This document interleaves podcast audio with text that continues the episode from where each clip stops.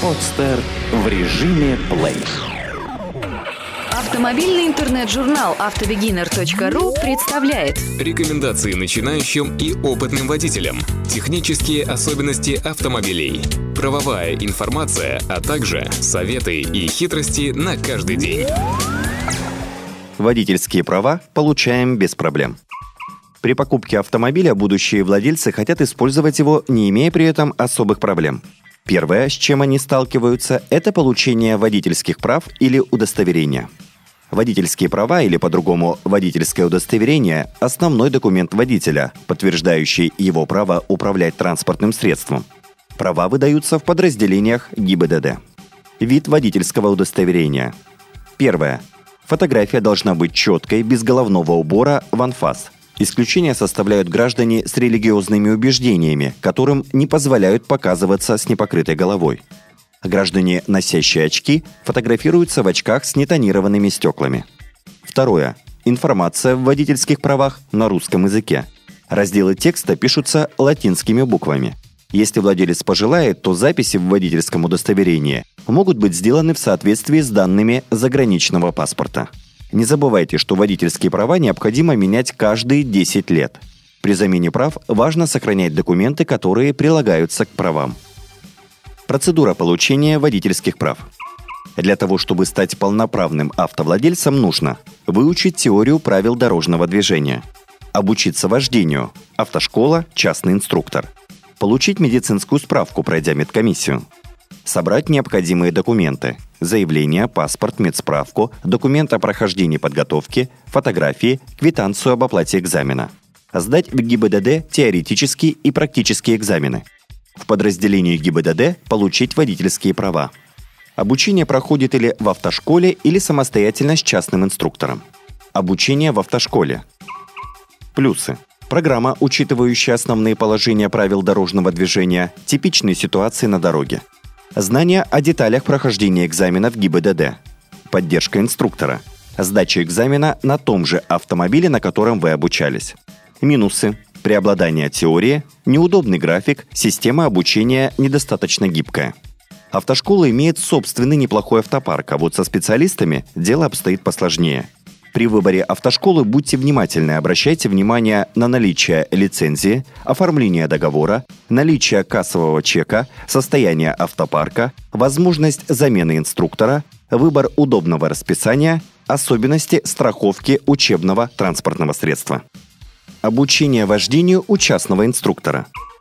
Права можно получить и экстерном, пользуясь помощью наставника – Плюсы. Индивидуальный подход к обучающемуся, удобный график, психологический комфорт, любое количество часов вождения, более высокий уровень и опыт инструктора, возможность выбрать автомобиль. Минусы.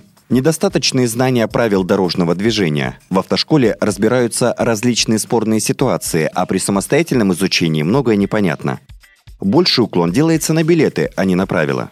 Проблемы при поиске отделения ГИБДД, в котором можно сдать экзамен экстерном отрицательное предвзятое отношение сотрудников ГИБДД, обучение для получения прав только категории А и Б. При выборе частного инструктора обращайте внимание на наличие лицензии, наличие официального договора, в котором указывается стоимость обучения и ответственность обучающегося, количество часов договорное, кассовый чек или другой документ, подтверждающий платеж, техническое состояние авто, его оборудование в соответствии с определенными требованиями, оформление страховки. Обучаться в автошколе или экстерном довольно спорный вопрос. Некоторые думают, что самостоятельное обучение позволяет сэкономить время и деньги, а другие говорят, что обучение экстерном увеличивает количество аварийных ситуаций на дорогах. Ведь при самостоятельном обучении многие нюансы при движении и эксплуатации технического средства остаются непонятными.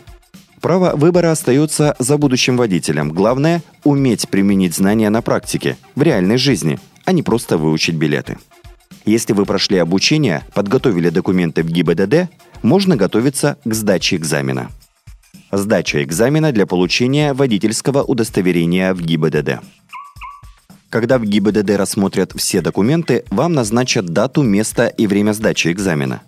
Экзамен может осуществляться ГИБДД как по месту регистрации, так по месту пребывания или фактического проживания. Экзамен в ГИБДД имеет два этапа – Первый – теоретическая часть и второй – практическая. Теоретическая часть дается на компьютере. Здесь проверяются теоретические знания правил дорожного движения, знания по допуску транспортного средства к эксплуатации, элементов его конструкции и так далее. Чтобы сдать теоретическую часть, нужно ответить на 20 предложенных вопросов. Они случайно выбираются компьютером из 800 имеющихся. Допускается совершение двух ошибок. Практическая часть, в свою очередь, имеет две части.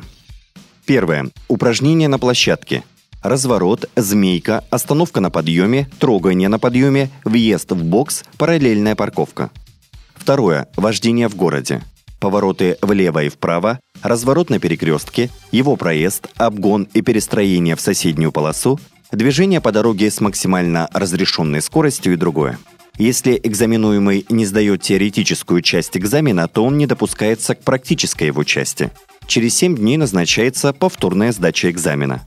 Экзаменуемый вправе обжаловать результаты экзамена.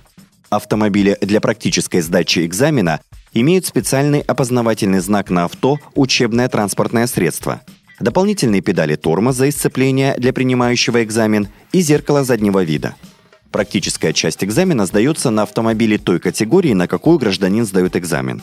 После успешной сдачи экзамена вам выдадут водительские права, подтверждающие наличие права управлять транспортным средством, причем определенной категории. Есть следующие категории А, Б, С, Д или Е, а еще существуют две графы – троллейбус и трамвай. При желании, необходимом старании и соблюдении всех необходимых формальностей и процедур Получить водительские права можно без проблем. Однако необходимо четко помнить, что эта карточка дает водителю не только какие-то преимущества и привилегии, но и требует выполнения определенных правил.